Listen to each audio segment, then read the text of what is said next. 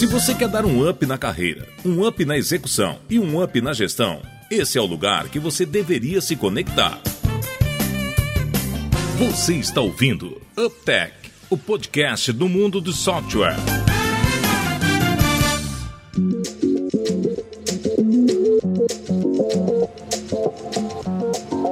Olá, seja bem-vindo ao 19 episódio do UpTech. Meu nome é Guilherme e Onan e Davidson. Dessa vez, de novo, temos aqui um convidado especial participando do UpTech, hein? Nossa, ô Guilherme, se eu falar um negócio pra você, cara, sério mesmo, a gente viu o currículo, a hora que eu começar a falar o currículo da fera que a gente tá hoje aqui, vocês vão cair pra trás, velho? Assim, a gente tá no dia a dia, tá acostumado a tocar com ele aí alguns, alguns processos de negócio, mas na hora que a gente vai dar uma aprofundadinha na história desse cidadão que tá conosco aqui, eu não sei se ele é um cidadão suíço mais brasileiro ou um cidadão brasileiro mais suíço que eu conheço, conheço, mas vocês vão ficar impressionados, viu? Seja super bem-vindo aí, Rodney. Opa, obrigado, Guilherme, obrigado, Yonan. Vambora, tamo junto, vamos, vamos conversar. Sou fã aí do podcast de vocês. Excelente. Deixa, deixa então, Guilherme, eu falar rapidinho aqui, um pouquinho sobre o Rodney, se me permite? Ô, Davidson, então o Yonan ajudou a gente, porque ele fez a introdução seguinte. Gente, só pergunta e fica calado levando, escutando a aula do, do Rodney, então... Mais ou mais menos só... isso, cara.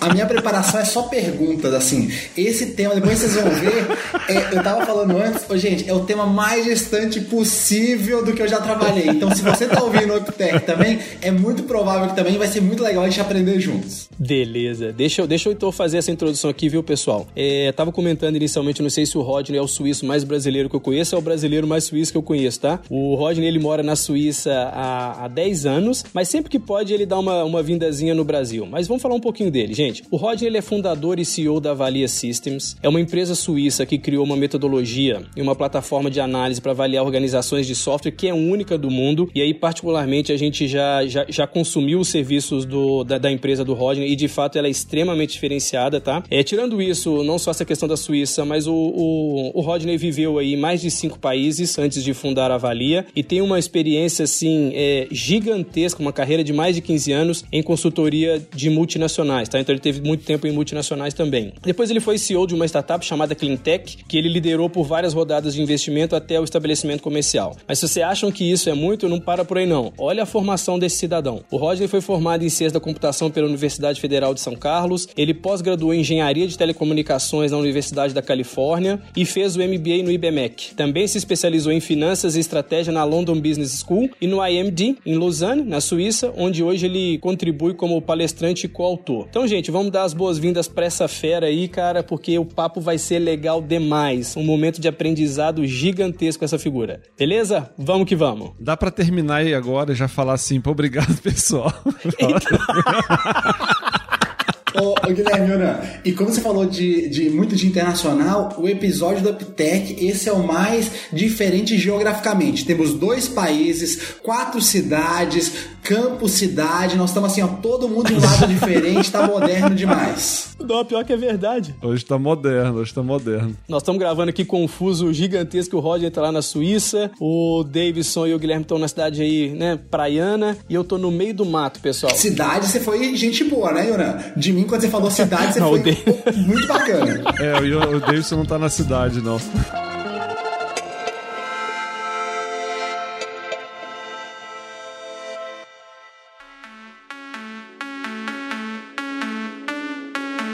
Gente, só pra gente falar um pouquinho do tema, obviamente, todo mundo já viu aí na descrição, né? A gente vai falar um pouquinho sobre o processo de avaliação técnica, né, em, em, em M&A, mas lá no 12 é, episódio do Optec, quando a gente falou lá de transição de carreira, o Yonan tinha comentado um pouco sobre o tamanho do mercado de tecnologia, mercado que é gigante, né? E esse mercado, ele obviamente tem tido, mantido aí um ritmo de crescimento super acelerado, e nessa condição de tamanho de mercado gigante e ritmo acelerado, processo de fusão aquisição, né, do inglês aí M&A ou Merger and Acquisitions, eles são naturais de acontecer e eles também vêm crescendo de forma bastante significativa. E se a gente olhar por natureza, processo de M&A, eles evidentemente são complexos, né? Você colocar, juntar duas empresas é um processo complexo, é, envolve um monte de aspecto estratégico dessas companhias, aspectos mercadológicos e dessa forma esses processos de avaliação, né, que a gente chama de due diligence aqui na nossa, no nosso é, linguajar, eles são fundamentais para validar a hipótese estratégica, né, daquele daquele movimento e também para mitigar os riscos que podem acontecer nesse movimento. Na maior parte das vezes, esses processos eles são divididos em disciplinas né, de negócios, envolve finanças, questões legais, contratos de clientes, recursos humanos, governança em geral, entre outros. Mas hoje, obviamente, a gente vai se focar numa dessas disciplinas, senão a gente tem que fazer um episódio aqui de 20 horas.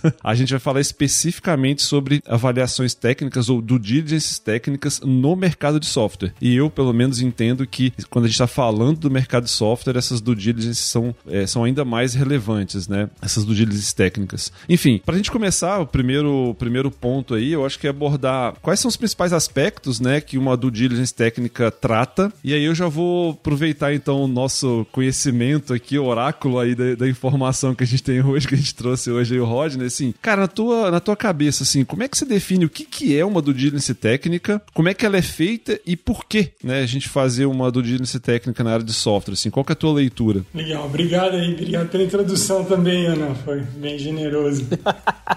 Eu acho que um elemento importante que você colocou foi a questão do estratégico. É, de forma geral, tecnologia, software é um elemento estratégico e empresas de software é evidente, é o principal ativo da empresa. Mas, de forma geral, o mercado todo está evoluindo para serviços e produtos sendo entregues por canais digitais. Então você olha assim, o que, que é? O pessoal fala do 1%, né? Quando a gente fala do 1% corporativo, a gente pega S&P 500, por exemplo, né? E todo o crescimento de lucro do ano passado, das 500 maiores empresas do índice do S&P 500, todo esse crescimento foi capturado por cinco empresas: Facebook, Amazon, Apple, Microsoft e Google. Esse é o verdadeiro 1%. 1% das 500 maiores corporações capturaram todo o crescimento de lucro do mercado. E essas são empresas de software. Então esse é um elemento, um elemento estratégico. Outro elemento estratégico, assim, tecnologia tem um baixo custo de entrada e tem muito capital disponível para novos players, né? startups, investimentos de, de VC. Então, o fator competitivo nessa estratégia, quando a gente fala de software, é muito forte. Você pega uma empresa, por exemplo, como a Pinduoduo na China.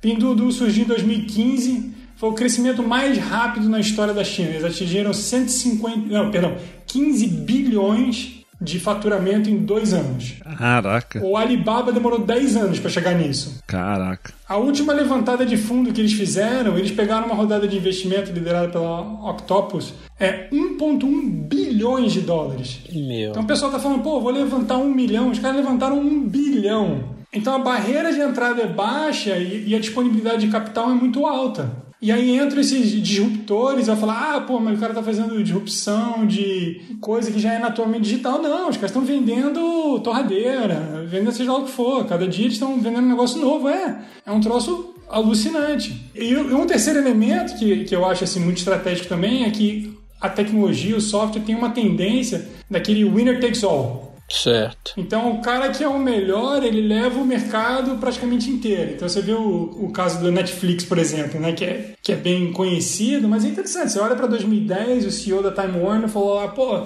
é, eu estou preocupado com o Netflix, é a mesma coisa que me preocupar se o exército da Albânia vai dominar o mundo. Isso foi em 2010. 2016, né, a Time Warner foi comprada, que a Time Warner é dona da HBO, né, que é o, o, canal, o canal a cabo mais antigo é, do mundo, né. E em 2016 a AT&T comprou a Time Warner por 108 bilhões. Legal. Hoje em dia o, a valorização da, é, da AT&T com a Time Warner dentro é 206 bilhões. Gigante. Qual é a valorização da Netflix hoje? 223 bilhões. É absurdo, né, cara? É algo fora da casinha, assim. E, e nessa, nessa linha, Rod, deixa eu te fazer uma, uma, uma pergunta, tá? Eu acho que você acrescentou aí, cara, informações extremamente relevantes, mas eu sempre brinco, cara, eu e Davidson mesmo, assim, nós somos de Minas Gerais, cara. Eu, eu sou de Minas e o Davidson é do interior de Minas. Como é que é o nome da cidade lá mesmo, Davidson? Novo Cruzeiro, assim, Novo Cruzeiro. A palavra do de técnica, com toda certeza, nunca foi debatida por um cidadão neocruzeirense, eu tenho certeza. Então, cara, é porque assim, eu tenho uma dificuldade danada de ter que explicar para minha mãe o que, que eu faço? E sei lá, às vezes eu tenho muita dificuldade de comunicação, eu não consigo não. O Rodney, quando a gente pega, cara, esse, essas informações, essa relevância estratégica que você trouxe aqui pra gente discutir, mas quando você vai para um outro âmbito, como é que você vende uma do diligence técnica do ponto de vista assim? Se você tivesse explicar para tua mãe, cara, o, o que que é uma, o que que é a do diligence técnica? Quando você vai falar assim, pô, putz, grila, cara, preciso explicar pra minha mãe o que que é isso aqui. Só pra eu e o Davidson, pelo menos ali, cara, ficar na, nessa, nessa mesma página. A gente tem esse exercício ali. Explica aí pra gente, cara, como se estivesse pra tua mãe o que que é uma do diligence técnica. Cara, minha mãe é advogada, né? Então é só falar, você não vai fazer uma auditoria legal dos contratos? Aí me ferrou todo. A gente vai fazer uma auditoria do software. Não, então, então, então, então explica pra minha mãe que, que é tadinha, a linda, a dona Terezinha do meu coração, doméstica, cara. Fala com. Ah, essa foi boa, Roger. Sem brincadeira, acho que nunca seria esperado isso. Foi engraçado demais. Não, mas eu tenho o mesmo problema. Mas o, o paralelo, o paralelo se aplica, cara, até investidores profissionais. Certo. O mercado tem uma tendência a levar muito a sério, obviamente, uma auditoria financeira. Eu vou lá e vou ver né, os recebíveis, o caixa, etc. O mercado leva muito a sério uma auditoria legal. Eu vou ver os contratos, etc. Quando você fala do principal ativo de uma empresa de tecnologia, a gente está falando de um ativo intangível, invisível. Eu não enxergo. Certo. E no final das contas, um software, aí quando eu explico para minha mãe, eu falo para ela, olha, um software é como se fosse um grande contrato. Cada arquivo de software é como se fosse um contrato e seus anexos. E um vai fazendo referência para o outro. Se você tem um software todo embaralhado, você tem um contrato referenciando o outro que referencia um, e aí no final você muda uma cláusula no contrato, você não sabe mais o que, que acontece, porque tem tanta referência lá que é uma confusão danada. E se você tem um software bem arrumadinho, você sabe exatamente qual anexo cuida de quê, tem uma separação aí de, de concerns, né, de preocupações no, no software que, que vai ser mapeado na, na estrutura do, desse ativo, desse, desse texto que é o código-fonte.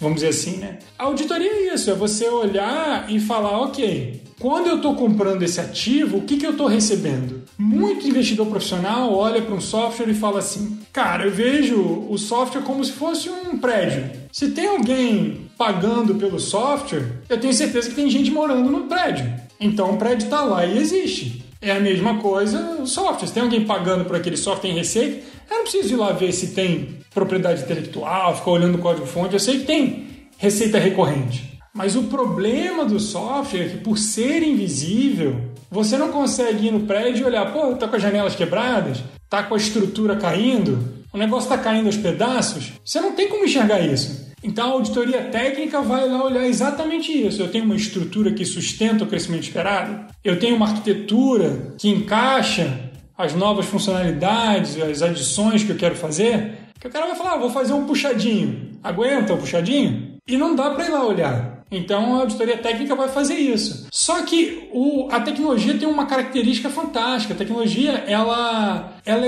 funciona até o momento que ela se torna obsoleta e aí não funciona mais. Então, pô, a galera tinha o BlackBerry. Porra, todo mundo que tinha BlackBerry adorava BlackBerry. Adorava na época. É, mandava e-mail, os caras tiravam uma onda, né?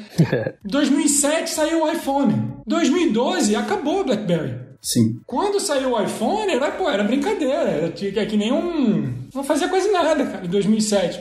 Em cinco anos, devastou a líder de mercado. Quando você fala, a gente falou do Netflix, o, o Blockbuster do, é, virou e falou: pô, não, cara, Netflix não tá nem no radar em termos de competição com a gente lá em torno de 2007. Três anos depois, Netflix faliu, porque ficou obsoleto. E deixa eu fazer a pergunta. Quando eu falo assim, a maneira que eu gosto de entender um, um conceito novo, ou gosto de entender uma área nova como é essa para mim, é muito tentar entender duas linhas. A primeira, como o Iana falou, o que, que é alguma coisa, mas eu gosto muito de saber o que, que não é. Sabe aquelas, às vezes a gente vê uma buzzword, ou qualquer coisa nesse sentido, e as pessoas tomam com muita verdade algumas coisas. Eu gosto de saber assim, ó, o que, que é alguma coisa e o que, que não é. Então, na linha antagônica que o Iana uh, perguntou, o que, que não é uma do, do, é, do, do técnica e que alguma pessoa pode se confundir com essa linha? Cara, essa é uma, essa é uma boa pergunta, sabia? Uma boa pergunta. O que acontece? Quando a gente fala de estratégia e estratégia de tecnologia, é muito fácil confundir uma due diligence técnica como um aconselhamento estratégico. E não é o que é. Pode surgir como um derivado do processo, mas não é a função, não é o objetivo do processo. quem está fazendo o deal. E, e, a gente fala de diligência técnica em caso de fusão e aquisição, mas a coisa que mais acontece é a gente fazer uma due diligence numa fusão e aquisição e o CTO da empresa, ou o CEO da empresa olhar para aquilo e falar: cara, eu sei agora mais sobre a empresa que eu vou comprar do que eu sei sobre a minha. Vem aqui e faz uma auditoria interna para mim, para eu entender os meus riscos, oportunidades e como alavancar isso. Essa, esse trabalho de, de assessment, de due diligence, ele não é um trabalho para dizer qual vai ser a estratégia, que é um trabalho que, sei lá, você vai trazer uma McKinsey e os caras vão ficar pensando no futuro e quais são as tendências para onde vai. A gente não vai fazer isso. A gente vai pegar a estratégia e falar, cara, para onde você quer ir? Então, o Guilherme, por exemplo, quando a gente fez um trabalho com ele, cara, tinha uma estratégia brilhante lá de é, transformação tecnológica para habilitar novos canais e parcerias e formas de geração é, de renda. Ele tinha estratégia em mente. Quando a gente foi lá e olhou, falou, cara, para poder implantar isso aí, você vai ter que alterar certas coisas. E aí, quando a gente fala nessas certas coisas, em relação a software, software é um resultado de um trabalho humano. A depreciação do software é muito rápida, a tecnologia morre muito rápido. Cinco anos é o que eu falei. Cinco anos, lançou o iPhone, faliu, a, ou sumiu o BlackBerry. Entendeu? Então, pô, é, é 20% de depreciação por ano e tá generoso. Você tem que refazer. Então, como é que você vai é, manter esse fluxo de caixa que vem da tecnologia? Você vai ter que ir reparando esse software, mantendo ele atualizado, né? não acumulando o que a gente chama de débito técnico, é emprestando tempo e não consertando as coisas. Esse empréstimo vai cobrando juros, porque vai ficando cada vez mais difícil fazer aquele reparo. Então você tem que fazer essa manutenção e você vai ter que atualizar seus processos, porque você falava, pô, antigamente eu lançava uma nova versão a cada três meses. Hoje, hoje em dia o Facebook roda centenas de versões em paralelo. Não é nem comparável em termos de ordem de grandeza. Aí você vai falar, ah, pô, mas eu sou um banco, eu não posso fazer isso. Que banco você quer? Um banco que você liga e fala, meu amigo, pô, eu tô com um problema aqui acessando a conta. O cara abre um ticket e o desenvolvimento resolve aquilo durante o call. Ou um banco fala para você, pô, passa na agência. É. uma boa analogia. Boa, boa. Cara, e eu passei por uma experiência dessa. Ah, eu, eu, eu, eu, eu, acho que, assim, quando, quando eu olho, tem um pouco da pergunta do Davidson, eu, cara, eu gostei muito da, da, da, resposta que tu deu, separando, né, o que é o aconselhamento estratégico do que é de verdade a visão de saber se, se aquele software sustenta aquela estratégia. Eu achei, achei bem massa. Eu separo, eu gosto de separar é, sobre três grandes perspectivas, né? Do tipo assim, é para mim os aspectos que a gente aborda due diligence técnica são o que que eu tenho, né? Que é um pouco do que tu falou, do tipo assim, aquele código, aquela tecnologia, é, qual é o status dela, né? Como, é, como ela está. Depois é o outro pilar para mim é as pessoas que estão, como é o time que sustenta, né? E que produz aquele, aquele código. E acho que o terceiro e o terceiro aspecto é assim, o quão, é, qual é a longevidade disso, né? Como que esses, os processos que eu uso, o quanto eles permitem que isso se sustente a, a, a, na linha do tempo. A gente já trabalhou junto num, em alguns projetos, né, Rodney? Eu acho que a própria visão da Avalia, ela sempre é ancorada nesses pilares, né? Então imagino que você tem a mesma leitura, né? Do tipo, é, deixa eu fazer uma avaliação de... É, produto, processo, pessoas. É, produto, tecnologia, como é que esses processos acontecem, né? Como que roda isso no dia a dia, ou seja, ele é capaz processo é capaz de manter isso atualizado, como você comentou. E por último, é como é o time, né? O time tem os skills necessários, não tem, precisa ser capacitado, precisa, enfim, é, fazer alguma alteração. Então eu vejo nesse, desse, desse até, nesse aspecto. E aí, até indo para uma, uma, uma segunda, uma segunda é, questão aqui, eu acho que é importante da nossa conversa, que é, eu, eu sempre quando participo de um processo desse, eu fico é, pensando o seguinte, nem toda do diligence técnica que você vai fazer precisa ter o mesmo grau de profundidade, né? Nem, nem, nem toda todas realmente você precisa fazer o aprofundamento é, em todos os aspectos. Eu tenho alguns elementos que eu considero relevantes para definir a profundidade, mas eu queria ouvir um pouco de você, assim, de como é que vocês decidem em que áreas que vocês vão aprofundar em uma do diligence técnica, né? Assim, quais são as áreas é que vocês aconselham até os, seus, os clientes, enfim, as pessoas com quem vocês trabalham? Cara, essa pergunta é fantástica, porque é, informação tem custo, né? Então, para você obter essa informação, você vai ter que investir em alguma coisa. E aí você está fazendo uma gestão de risco. Cada vez que eu adquiro uma informação, meu objetivo é reduzir o risco e com isso eu aumento o, o valor daquele investimento. Ou eu elimino aquele investimento e não desperdiço meu dinheiro. Então eu estou sempre buscando aumentar o valor do que eu estou fazendo através da obtenção de informações que vão aumentar minha chance de sucesso e reduzir a possibilidade de fracasso ao ponto de eu eliminar. Legal. Aí tem, né, como referência, a teoria de opções reais. Uma coisa que até foi bem desenvolvida no Brasil, aí com, com a Petrobras, que é a questão de furar poço de petróleo, né? Pô, se você vai lá e fala, ah, fura ali, e aí o cara constrói uma plataforma no oceano e começa a furar, e não tem, é um gasto enorme. Então eles vão criando opções, vão fazendo estudos, eliminando as de baixa probabilidade, e com isso é, vão aumentando o investimento onde tem maior probabilidade. Que é toda essa questão do lindo, é, de startup, etc., que é, que é testar. A questão do diligência é a mesma coisa. Como é que você escolhe aonde é que você vai furar o poço de petróleo e aonde você não vai furar o poço de petróleo? Aonde você vai se aprofundar e aonde você não vai se aprofundar? A primeira coisa é exatamente esse link, vindo da estratégia e falando, pô, a estratégia é baseada em, em determinados produtos que são mantidos, né, e a sua inovação e sua gestão nos processos e que dependem das pessoas, a forma que elas trabalham, a cultura e a capacitação delas, o número, né? Legal. Eu entendi isso. Então, isso é o básico. Eu tenho que ter uma noção desse link de uma ponta a outra de forma geral. Então, é, essa, essa visão holística é importante. Eu não posso virar e falar, ah, não, cara, dá só uma olhadinha lá no, no código para mim. Porque é, isso, isso é uma coisa. É, tem uma tendência, né? Falando, dá uma só olhadinha no código, porque aí se estiver legal eu já vou. Porque o pessoal não quer investir, né? O cara vai gastar 100 milhões para comprar uma empresa, mas não quer gastar. É, alguns mil para fazer uma, uma avaliação e obter aquela informação. Tudo bem, é uma gestão de risco que aquele investidor está fazendo, é a opção de cada um. Quando você não tem uma visão holística, você acaba cego. Então, de repente, é melhor não fazer nada, pelo menos você economiza o dinheiro todo. Pô, dá o mesmo nível de, de informação, quase. Ah, legal. Então, a gente tem uma olhada holística. Como é que você escolhe para um dia? Aí é que entram os dados. Aí, cara, tem um, tem um livro que eu estou até lendo agora, que é, que é fantástico. Eu vim de outro caminho. Tem aquele Pensando Rápido e Devagar, né, do Daniel Kahneman, que é, que é bem famoso e tal. Mas tem um cara que chama Malcolm Gladwell, fez um livro, escreveu um livro chamado Outliers, tem, tem vários livros bacanas. Eu estou lendo um que chama Talking to Strangers. E esse é um livro muito interessante, porque ele vai trazendo casos de como o julgamento humano é enviesado e como os dados e os algoritmos têm uma performance muito melhor na tomada de decisão. E aqui, cara, você tem que pensar o seguinte: é difícil, porque às vezes para uma empresa, um investimento, ela vai fazer uma aquisição a cada X anos uma mudança de estratégia, uma renovação de uma arquitetura interna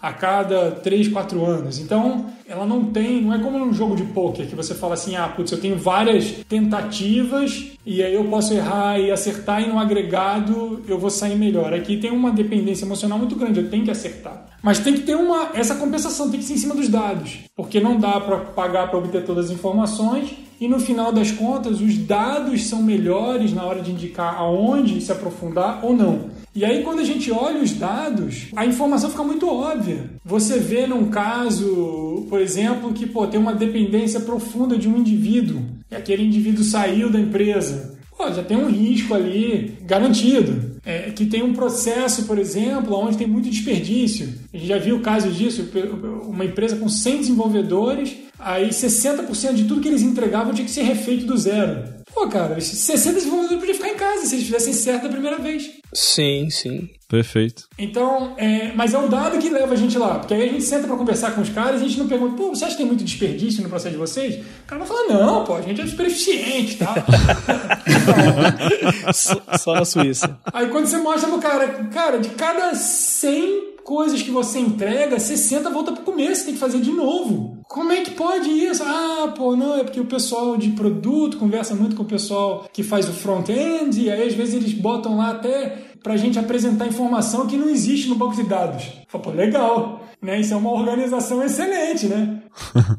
aí, você fala pro cara, pô, em vez de trabalhar nesse tipo de separação, por que, que vocês não trabalham do começo a fim em cima do, do produto da entrega, front-end, back-end, produto, faz um squad nessa estrutura? E aí que entra o, o valor agregado. Você fala, cara, você tem uma coisa aqui que está te causando essa perda, e isso a gente sabe como consertar, porque já tem prática no mercado, tem um gente que faz isso usa essa outra forma de trabalhar que você deixa de ter essa perda tão grande. Óbvio, sempre vai ter algum é, desperdício, alguma falha de comunicação, mas porra, 60% é piada. Então é aí que a, que a coisa entra. Então os números, cara, alinhado com a estratégia de negócio e uma visão global né, de produto, processo, pessoas, você mapeou isso com a estratégia, os números vão te falar, ó, entra aqui. Aí a gente vai lá no, no buraco para descobrir, ok, o que, que a gente faz agora? Porque também é outra coisa que não dá é você ter uma investigação, é que nem esses testes de segurança. Ah, eu vou fazer um teste de segurança. Aí vem o cara lá com ferramental e te traz 1.258 problemas para resolver. Pô, deixa assim, cara. Tem 1.258 problemas, um a mais, um a menos. você tem que pegar aqueles, aqueles problemas que vão dar impacto, cara. Tem coisa que não vai dar tempo, não dá. Aonde você foca a energia? É a estratégia de negócio que vai te dar isso. Então por aí que a gente trabalha. Legal, cara, legal. Você trouxe alguns, uma, organizou uns aspectos assim que, que para mim, que fazem sentido para mim. Eu, eu, geralmente avalio também sobre essa perspectiva, né, do tipo, cara, o quanto que aquilo impacta, né? Tô, sei lá, igual tu falou, pô, tô fazendo uma, uma fusão ou uma aquisição para um negócio que é que orbita só a minha operação, a minha estratégia, não tem muito impacto ou não, tem muito impacto, né? Alguma coisa que vai fazer diferença. É um deal muito grande e, e, e eu acho que essa discussão que você trouxe do, do tamanho do deal é muito interessante porque às vezes tão, eu vejo discussão discussão de deals gigantes. Às vezes o pessoal discutindo um deal gigante e aí, mas você não vai fazer um aprofundamento, né, exatamente naquela parte mais, mais relevante. Então, tão bem legal, cara. E aí isso até me conectou com uma, uma outra questão, que é exatamente falar um pouquinho dos benefícios, né, que o, que o processo do deals traz, né? Obviamente a gente está conversando aqui, a gente fica falando muito do lado, vamos dizer assim, não negativo, mas do lado mais pesado, né, que é identificar os problemas, que é um pouco do que é análise de risco mesmo, né? Parte importante do, do processo de, de due diligence é analisar risco, não tem dúvida, mas o, eu, eu acho que tem um outro lado, e aí eu, eu entrando já no tema de benefícios, que é assim: se você encontra, na minha visão pelo menos, um conjunto de problemas ou um conjunto de riscos nos quais você consegue aportar conhecimento para resolver, cara, você tem ali um good deal muito legal para trabalhar. Então, nem sempre achar um problema necessariamente é algo ruim, né? Se você achar um problema onde você consegue aportar o seu, o seu conhecimento e resolver aquele problema, a fusão ou aquela aquisição vai gerar é, valor. Então, olhando por esse, por esse lado, assim, é, eu queria é, saber um pouquinho assim da tua, da tua avaliação, tipo assim, de quais são os benefícios de, de se fazer uma boa do diligence, né? Seja interna ou, ou, ou, ou então num deal, como você comentou, é, você foi falando a história, eu fui lembrando do, do, caso que a gente até trabalhou em conjunto, né? Eu fui um que contratei já do diligence para mim mesmo, né?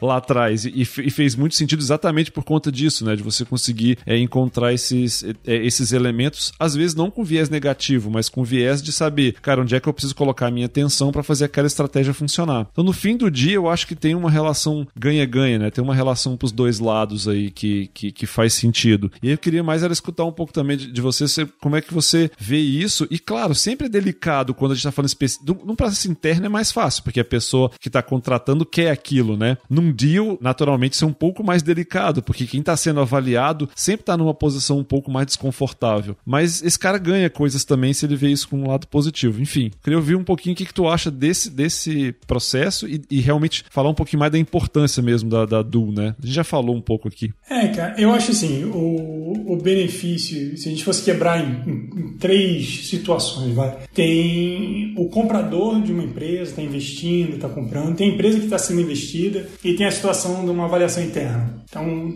três óticas diferentes. Do lado do comprador, é, o primeiro é que a gente está falando, o que, que vem por aí, de risco e tal. Mas o segundo lado é o upside. Como é que eu vou integrar essa empresa? O que, que eu vou fazer com ela para ela crescer? O que, que eu posso aportar? O que, que eu tenho aqui que eu vou aportar lá para um crescimento? Então, é um caso bacana, a gente fez o, o deal do Banco Carrefour, que adquiriu uma startup de conta digital aí no Brasil. Pô, uma startup, qual é a capacidade que a startup tem de marketing, por exemplo? E qual é a capacidade que um, um banco Carrefour tem de marketing? Qual é a capacidade... O Banco Carrefour é uma joint venture entre o Carrefour e o Itaú. Qual é a capacidade que o Banco Carrefour tem de gestão de risco, gestão de processo, qual é compliance, né? Qual é a capacidade que... Então é bem, é bem óbvio isso. Essa coisa também acontece em software na gestão de produtos, é, na gestão de tecnologias, framework de teste, qualidade. Aí são coisas específicas do, do meio de software, né? Automação de teste, criação de documentação de API, aí você vai no, no, no mundo técnico ali, mas aquilo ali é importante para uma entrega futura. É importante, a gente fez o. A iFood fez aquisição de uma empresa chamada PagZup para pagamentos eletrônicos. A PagZup, pô, agora está se transformando praticamente num, num banco digital e transforma, e, habilitando qualquer um a fazer pagamentos, etc. Pô, qual é a importância do conhecimento que aquela empresa tem sobre gestão de API, documentação de API, o próprio é, Ciência Platform, né, que é o, o produto que a gente é, trabalhou junto, qual é a capacidade que tinha e que precisa ter, se ter para poder habilitar parceiros a utilizar aquela tecnologia e crescer de acordo com uma estratégia. E então essa esse lado é muito bacana. E às vezes tem surpresas agradáveis também. Às vezes você chega num lugar e fala, pô, essa arquitetura aqui é tão escalável, é tão bacana, é, é tão bem feita, que se um produto que você está pensando lançar, você poderia lançar 10, 20 no mesmo tempo. Se você consertar isso, isso e isso que está segurando aqui essa startup porque falta recurso, ou falta conhecimento, ou falta aquilo. Então, e aí às vezes o, o a coisa desaparece. É, teve um, um, um, dia de, uma, de um fundo comprando um conjunto de clínicas que tinha um software bem específico para alocação de, de médicos. Só que esse mesmo fundo era dono de uma cadeia de hospitais. A diferença de performance, de utilização do staff entre o software que os hospitais usavam e o software da clínica pequenininha fez em casa, mas que era muito bem feito, utilizava, se a gente pegasse e transportasse aquele software das clínicas para os hospitais, mas que pagava o deal das clínicas. Quando você fala isso pro comprador, você fala, cara, tipo, paga qualquer coisa, pega essa tecnologia, vai, vai, vai sumir, essa impressão vai de graça. Então isso é, isso é muito interessante do lado do comprador. Do lado de quem está vendendo, é interessante saber quais são as forças e fraquezas realmente, porque você vai estar tá vendo alguém vindo de fora que vai olhar e vai falar, cara, a gente já olhou vários casos, a gente acha isso legal, isso não é legal, essas são as métricas, essas são as referências, você é bom nisso, precisa melhorar naquilo. Isso é uma coisa difícil, cara, não é? Normalmente está todo mundo fechado, você não tem uma divisão dessas métricas, você não tem uma permeabilidade desse conhecimento, às vezes dentro da própria empresa, quanto mais entre empresas, entendeu? Então isso eu acho um ganho grande. Internamente é a mesma coisa, quer dizer, o que, que, o que, que a gente precisa, né? como é que a gente está, como é que a gente inova, como é que a gente pode crescer, o que a gente precisa aportar. Então essa, eu acho que essa independência, esse foco no negócio e essa, e essa visão dos dados, independente de como, feito em casa, vindo com, com uma empresa como a nossa, ou, ou seja lá o que for, se você tem essa base, você vai se achando, né? Aí tem, dá mais ou menos trabalho, mais ou mais, menos rápido, mas de forma geral. Cara, e é legal isso aí. Eu tenho uma. Assim, você foi falando, eu fui refletindo sobre um aspecto que de verdade pensei realmente agora na nossa conversa, que assim, talvez exista um, um, um viés, como, como, como todo um processo. Vamos, vamos falar especificamente em deals, tá? De, de, de MA, porque acho que o interno ele tem uma, uma diferença que do tipo é um lado só, né? Tipo, é um lado de, do comprador que quer uma informação. Então, apesar do método talvez de avaliação ser, ser parecido ou, ou ser muito próximo, mas assim, existe um, um, um, interesse forte em conquistar aquele dado, né? Que num ou aquilo que a gente falou, talvez tenha um equilíbrio, talvez os dados, não, as pessoas todas envolvidas não tenham a mesma, a mesma leitura. Só que quando a gente olha um processo de M&A, na minha cabeça fica assim, como a maior parte das avaliações, você fez a brincadeira tua mãe lá do, do de avaliar os contratos, eu acho que quando a gente pega uma do diligence ligada a finanças, uma do diligence ligada a questões legais e tudo, no fim do dia a maior parte que você passa é buscando realmente algum risco risco muito relevante, né? Então acho que ela traz com ela uma carga, vamos dizer assim, um pouco mais pesada do tipo assim, cara, estou sendo avaliado para procurar coisas negativas. E eu acho que isso contamina um pouco uma Disney técnica, que eu acho que ela tem um outro lado dela que você falou aí, que é, cara, talvez não, talvez você encontre alguma coisa lá que reforce ainda muito mais o deal, né? Sei lá, se o cara fazer uma análise da contabilidade, o máximo que vai acontecer é falar assim, nossa, que contabilidade boa, mas ninguém vai comprar uma empresa porque a contabilidade é muito boa. Ele vai, ele, ele não vai comprar se tiver um problema, mas ninguém vai falar assim, cara, compra aquela empresa, porque a contabilidade dos caras é sensacional. É difícil isso acontecer na minha cabeça. Eu penso assim, mas eventualmente, igual você contou o case aí, fala assim, caraca, tem um, uma conexão tão forte aqui do ponto de vista de tecnologia que faz muito sentido. Então, cara, eu gostei desse, desse aspecto, assim, fiz essa reflexão e eu acho que é de verdade um ponto a reforçar. A gente é, fala que as pessoas que estão escutando a gente geralmente estão ligadas à questão da gestão das empresas de software, né? E eu acho que esse é um ponto quando estiver participando de um processo que é levar que, cara, uma due diligence técnica para software é tão importante porque ela pode encontrar, inclusive, fatores extremamente relevantes que fortaleçam aquele processo, né? N não só encontrar problemas, né? É, na verdade, deve buscar, né? Tem um, tem um livro muito bacana que chama The Value Killers. É o professor Nuno Fernandes. Ele era professor aqui no MD, mas ele é português e voltou para Portugal. Nesse livro The Value Killers, ele mostra como a área de M&A destrói valor de forma regular, exatamente com o mindset que você está falando, que é tipo assim, é, putz, quais são os riscos e no final das contas, todo mundo quer ver o deal acontecer, porque ninguém anuncia deal que não aconteceu. então, os caras que estão fazendo o advisory também têm um interesse. Então, você olha, pô, vou usar Big Four, Wirecard. Na Alemanha era, era auditada pela, pela Deloitte, se não me engano. Cara, 2 bilhões de dólares que nunca existiram. E você tem uma auditoria que está rolando lá e financeira, que é um negócio né, básico, e 2 bilhões não é um número que dá para assumir por acaso. E a coisa acontece. E, então, quer dizer, você tem, na verdade, um, um ângulo que, na minha concepção, é um ângulo cover my backside. Eu quero fazer isso aqui para dizer que fiz, mas não acha muita coisa porque eu quero que o deal vá para frente. E o que a, o trabalho na na área de tecnologia é muito bacana, é exatamente o que você está falando. É falar, ok, cara, tá aqui, o, tá aqui os dados, aqui a situação. Mas, cara, software é fantástico. Software não é um prédio de concreto. Você reescreve software, cara. Se souber o que você tem que fazer, você refaz. Dá mais ou menos trabalho, demora ou não demora, mas não é você implodir um prédio. É um é um processo que você sai, se você souber o que você está fazendo, se você conhecer de engenharia de software, se tiver as pessoas é, apropriadas para fazer o trabalho, você consegue fazer. É, é um intangível, você vai lá e reescreve e cria de novo. Mas tem que ter aquele foco e saber o que está fazendo. Se estiver tentando fazer 200 coisas ao mesmo tempo, não vai sair. E aí a geração de valor fica legal. Massa, é verdade, é verdade. Meu, o, o Davidson sempre fala, pena que a gente não grava e publica no YouTube, né? Porque daí tava tipo quase a sala de aula, assim, o Davidson, a gente, eu, o Davidson, que que eu não é olhando. Que que é isso, cara? O iPad deu aqui uma mensagenzinha falando: Você está escrevendo muito, Davidson. Está com algum problema na mão? Aí eu falei: Não, não, estou apenas tendo uma aula. Aconteceu uma situação dessa. Não sei, a Apple com essa inteligência artificial tá incrível.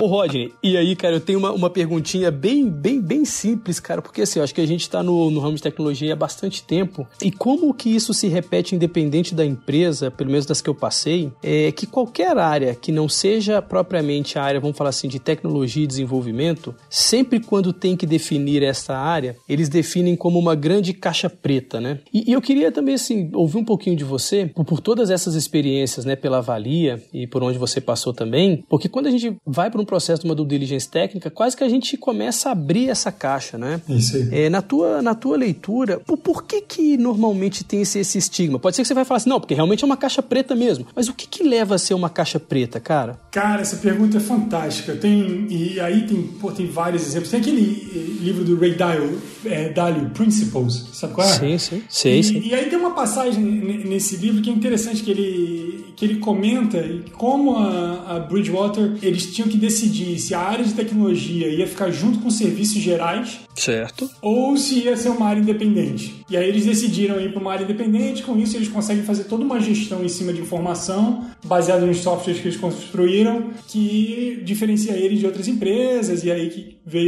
né, parte do sucesso dele e, e do livro. Mas é tudo em cima de uma, de uma tese de utilizar informação que é baseada em sistemas, onde sistemas é uma capacidade estratégica da empresa e não é parte é, de serviços gerais. E, cara, tem muita empresa que leva a área de tecnologia para de serviços gerais. Hoje. E bota assim, a manutenção de prédio e é, manutenção de software reporta para o mesmo vice-presidente. Certo. E aí, então já começa aí, já começa com essa, essa filosofia de que assim, cara, é, o software eu quero apertar um botão, quero que funcione, não quero ver o que acontece por trás. É quase como ir no banheiro, eu quero apertar um botão, quero que funcione, mas não quero saber o que aconteceu por trás. E não pode ser assim, cara, porque é uma é, função estratégica. Do outro lado, a equipe que trabalha em software não fala a língua do poder. Qual é a língua do poder? A língua do poder é finanças.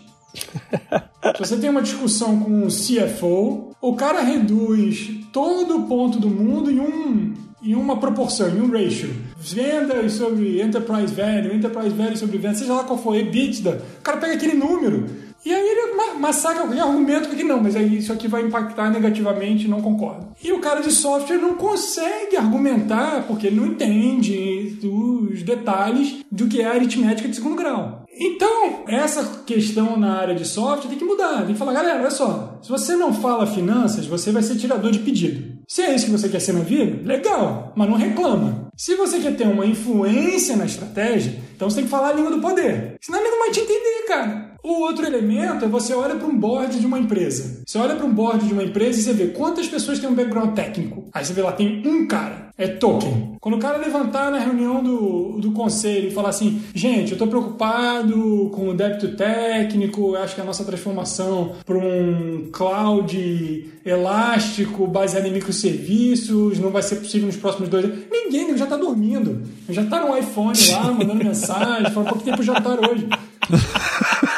É, agora, se você tem dois ou três no mesmo conselho e o cara levanta esse ponto e o outro cara fala, é, eu concordo, inclusive na empresa X eu vi isso atrasar dois anos de receita e o valor da ação cair 40% e a gente tem que olhar esse débito técnico e tem que trazer e tem que fazer aí tem uma ressonância. Então, isso aí, esses elementos você vai percebendo e você vai vendo, pô, a tua equipe fala a língua do poder? Não, porque, pô, cara, é muito mais fácil o pessoal de computação aprender matemática do segundo grau do que o pessoal de finanças querer aprender toda engenharia de software. Sem dúvida, cara. Então, vamos fazer esse movimento aí e vamos chegar é, junto é muito boa a provocação. Do pessoal de finanças e explicar. Obviamente, o conhecimento deles vai muito além disso, mas o que a gente precisa conversar com eles é nesse nível. Precisa falar só o básico. Falar, ó, esse é o impacto no EBITDA, esse é o impacto no valuation. Acabou. Você também precisa fazer um, um Masters in Finance. Perfeito. Ô, Roger, eu, é, eu relembrei uma história, o Yonan lembrar de uma conversa lá em 2016, que eu pensei assim, ô Yonan, eu sou curioso demais, né? Adoro biografia e tal. E aí o Yonan falou quais são as duas características que, que alguém de executivo deveria aprender, né? E uma era matemática financeira. Então, poxa, eu tô você falando aqui, eu tô relembrando os histórias do passado e tudo mais. Muito massa, muito massa mesmo. É verdade, Rod, porque às vezes, cara, as pessoas, quando a gente tem um pouco desse background financeiro, eu acho que é o que você comentou, cara. A gente muitas vezes é taxado como o cara do número, do número, do número. Eu, e esse bate-papo do Davidson, eu me lembro disso perfeitamente. O Davidson me encurralou num corredor e falou: Não, cara, o que, que o executivo. E eu falei seguinte, cara, se você domina, se você domina a linguagem financeira e contábil, cara, você, você, você fala, e você comentou, você fala a, a língua de qualquer empresa. Esse é o idioma empresarial do processo decisório. Então, se você consegue, do ponto de vista de marketing, do ponto de vista de tecnologia, do ponto de vista de vendas, do ponto de vista do, do que for, traduzir isso cara, aí você realmente ganha, ganha relevância nos, nos, nos, processos decisórios, né? E eu sempre tive de coração, cara, essa pergunta assim, putz, cara, por que, que todo mundo identifica isso como uma caixa preta? E aí eu acho que você tocou em dois pontos que eles são muito cruciais, sabe? Porque, primeiro, quase que culturalmente a gente tende a ser caixa preta mesmo, coloca isso debaixo de alguma coisa que não é o foco principal, aquilo ali, né? E a outra é isso, de não conseguir traduzir essa parte mais técnica que é dominada por um conjunto só dos que fazem e não consegue levar isso para um processo de decisão maior. Então, acho que você tocou em dois pontos que, de coração, cara, já me deixam mais tranquilos que uma pergunta que eu fazia a vida inteira. Agora, quem sabe a gente trabalha mais com, com, com, essa, com esses dois pontos aí nas organizações que a gente, que a gente atua, né? Fantástico, cara. Fantástico. E você sabe que, que me, me, me fez pensar em dois aspectos, né? Um aspecto é um que a gente falou no, no episódio sobre a questão da. Foi, acho que foi o último, né? Já tô me perdiendo nos episódios agora, Davidson. Pode me zoar que eu me perdi nos episódios. Mas é, a gente tava falando sobre quais foram as coisas que transformaram nossas carreiras, né? O que, que acelerou nossa carreira. E eu, quando reflito. Eu, eu falei isso no episódio. Falei assim, cara, eu acho que quando eu comecei realmente a conseguir conectar as questões de tecnologia com o mundo dos negócios, foi muito importante, um feedback que eu recebi várias vezes. Cara, isso mudou muito a minha carreira. Então, acho que são, esse é um aspecto interessante para quem tá olhando sobre seu desenvolvimento, né? Do, né, do, ponto de vista de, ah, um dia o cara quer sentar numa cadeira de ser um CTO e tal. Eu realmente acho que isso faz, isso faz muita diferença, eu concordo plenamente contigo. E a outra é uma frase que eu acho que eu escuto, trabalho com o Yonan há muitos anos, eu escuto sempre o Yonan falar isso, é quase um mantra dele, que ele fala sempre que é muito importante que a estrutura organizacional reflita a estratégia. O Yonan fala isso, cara, com muita constância. E eu acho que você trouxe exatamente isso, né? Do tipo assim, é, o quanto a tua estrutura organizacional dá importância para tecnologia do ponto de vista estratégico, né? Perfeito. Ela simplesmente está embaixo de uma área que não tem a voz ativa ou não, ela participa do, do, do, processo decisório da empresa, que tem a ver com essa, na minha cabeça, pelo menos. Eu tô roubando a tua frase aqui, Ana. Perfeito. Mas é, é, é para mim isso faz muito sentido, né? Ou seja, tanto do ponto, lá, do ponto do indivíduo como esse desenvolvimento, cara, tem que falar o, o, a língua do poder, né? Como você falou, é isso aí, tem que falar de finanças, tem que falar de business. E olhando para a organização como um instrumento, cara, isso tem que estar tá dentro da estrutura organizacional de forma que tenha relevância, porque se não tiver, é, se você for uma empresa de desenvolvimento de software e a todo departamento de engenharia de software tá lá debaixo de uma área de operações que tá debaixo de outra área, que tá debaixo de outra área, isso não vai ter ressonância, pode ser que você não leve isso é, muito a sério. Cara, sensacional, sensacional mesmo. Eu vou. Cara, hoje ficou difícil para mim fazer um, um, resumo. A gente costuma fazer um resumo, tá, Roger? Tô ferrado, mas eu vou tentar aqui fazer um, um pouco do resumo do que a gente falou. Então a gente basicamente assim abordou os principais aspectos de uma do diligence técnica, né? Então, é, o que, que é do diligence? Basicamente é um processo de avaliação, ela é um processo realmente de auditoria que vai é, olhar sobre a perspectiva de tecnologia, código-fonte, enfim, tudo que está ali por trás como ativo de tecnologia, as pessoas que sustentam essa, essa tecnologia e os processos que também estão em volta desse, é, desse universo. E é importante também entender que certamente aconselhamento estratégico não é parte do pacote que a gente considera uma due diligence técnica, né? Então, realmente a avaliação das pessoas, dos processos, da tecnologia em si, mas não é o aconselhamento é, estratégico, né? Porém, a gente tem que ter uma visão da profundidade que a gente vai fazer uma due diligence. Achei bem é, interessante o que tu falou, né? Que existe um custo para fazer qualquer tipo de análise e aí você tem que ter algumas perspectivas para decidir se você vai mais a fundo ou não. Três são importantes, né? Qual que é o impacto daquele processo na estratégia que a empresa tem? Qual que é o tamanho desse deal, né? Você está fazendo uma compra de 100 mil ou de 10 milhões, né? Isso determina também o quanto você vai é, ter que ir a fundo né? e quanto risco você está correndo. Então, o tamanho do deal tem a ver com o risco. E, por fim, também qual é o risco de viés humano que você tem nesse processo. Então, vamos, sei lá, você vai fazer uma aquisição, as pessoas que estão na empresa compradora já têm uma relação, já tem, elas já criaram um certo sentimento, né, de, de, de, é, de proximidade, e isso pode gerar um bias. E aí, se você tiver muito potencial de bias, cara, você tem que fazer uma due diligence um pouco mais profunda, porque ela tem que eliminar esse bias. É, e por fim, os benefícios, a gente falou muito de olhar é, não só a questão de você encontrar riscos, que é obviamente é um benefício, você mitigar riscos, enfim, olhar esses riscos, mas também é, você poder encontrar algo que gere um potencial gigante para a companhia. E no fim, a gente acabou colocando um tema adicional aqui, que é essa questão da importância que, que a área de tecnologia dentro da empresa de software tem que ter na estrutura organizacional e o potencial que ela tem de fazer os negócios evoluírem caso a linguagem é, seja bem conectada com a linguagem dos negócios. Ufa! Meu Deus, não foi fácil hoje, hein? Esse é o Guilherme Davis. Eu vou usar isso aí no marketing, cara. O cara mandou pau. Pois é. Animal, animal. Pô, foi uma aula aí com um baita resumo. Um, baita, baita, baita. É, eu acho até que vale dizer, a gente, é, é, quando fez o convite pro, é, pro Rodney, e aí, obviamente, a gente tinha os nossos, os nossos bias, né? Eu, eu, eu acho que foi muito legal as experiências que nós vivemos juntos, exatamente é por conta dessa conexão, né? De, de conseguir realmente colocar duas coisas que geralmente não se falam, tecnologia e negócio, para falar, né? Então, acho que a gente acabou fazendo trabalhos juntos tal, e o convite foi genuíno, porque eu realmente acredito que vocês façam isso de uma forma muito bacana, tá, é, Rodney? E pena que o nosso amigo, que é o sócio do Rodney, que é o Olivier, não fala português, talvez a gente faz um episódio em inglês para participar o Olivier, mas deixa o nosso abraço pro Olivier também, que é um suíço brasileiro. O Rodney é o brasileiro suíço, mas o Olivier é um suíço brasileiro. e Guilherme, se lá no início do nosso assunto, né, eu comecei falando de quanto que esse era o assunto mais distante, que eu acho que é o caso de várias pessoas que estão ouvindo nosso Optec, né, porque é um assunto um pouco mais técnico. Como ficou claro para mim a importância estratégica da due diligence técnica, como ela é muito, ela não é somente uma questão de uma auditoria, que era talvez um, um preconceito meu lá no início, e um preconceito pela falta de informação, e como mostrou que esse é um assunto muito mais amplo e impactante, né? Então, uh, acredito que isso vai ter inclusive ligação com nossa pergunta reflexiva que o Guilherme deve puxar daqui a pouco. Uptech Referências. Conteúdos que fazem a diferença.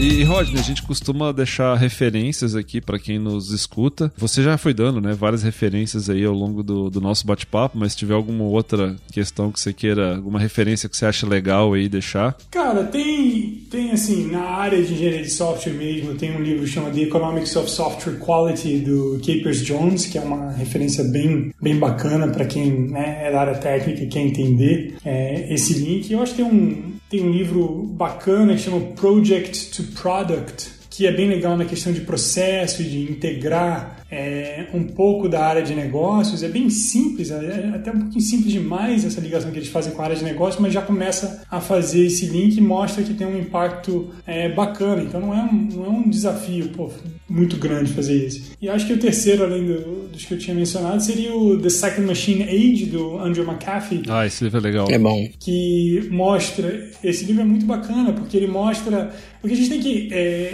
entender quem está na direção de uma empresa hoje em dia teve sucesso com tecnologia e estava com a mão na massa nos anos 90. Isso é equivalente a quem estava nos anos 90, em termos de tempo, a alguém que teve sucesso em tecnologia nos anos 60. Só que em termos de crescimento e evolução da tecnologia é exponencial. Então a distância, cara, é muito grande do que é a realidade tecnológica hoje em dia, da implicação é, de usar essas tecnologias, esses processos para geração de, de valor e negócio, é muito distante de quem lidera um negócio hoje em dia, mas já não está mais como na massa. E é o trabalho de quem está com a mão na massa conseguir levar essa informação para quem está liderando a, a empresa para poder habilitar esse crescimento, essa inovação, essa manutenção do, do negócio. Então, esse, esse Second Machine Age mostra muito isso, como é que esse salto exponencial a gente está que eles chamam na segunda metade do tabuleiro de xadrez. Né? E, e essa é uma a parte muito interessante. Acho. Massa, show de bola. Yonan, tem alguma coisa? Tenho, cara. Eu, eu, eu vou pular hoje.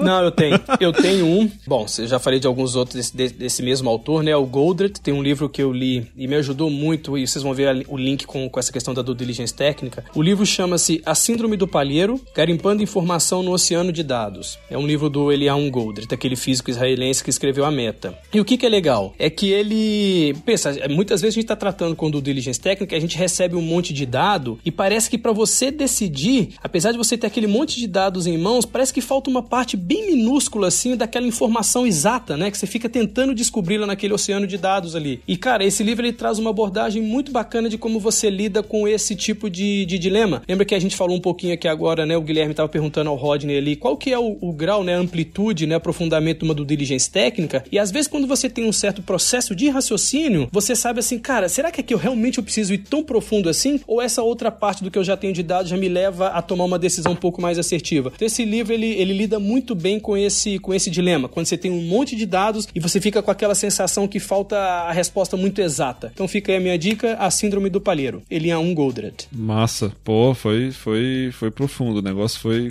foi legal. vou comprar, isso aí eu vou comprar agora já.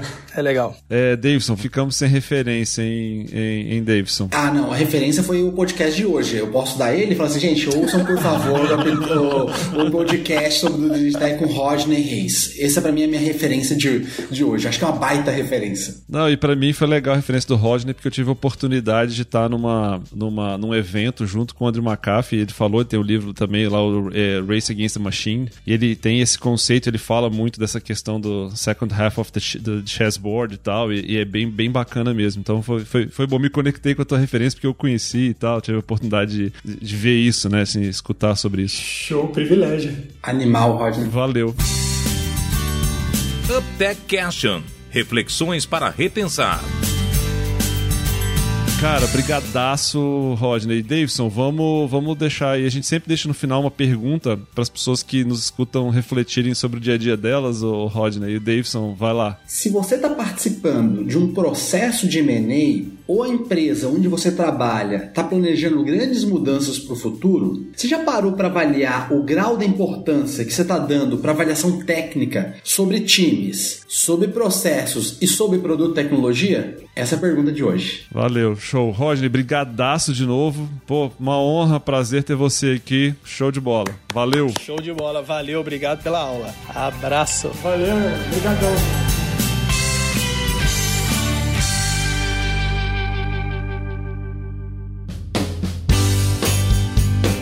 Esse foi mais um episódio do UpTech. Veja esse e outros episódios no site www.uptech.software.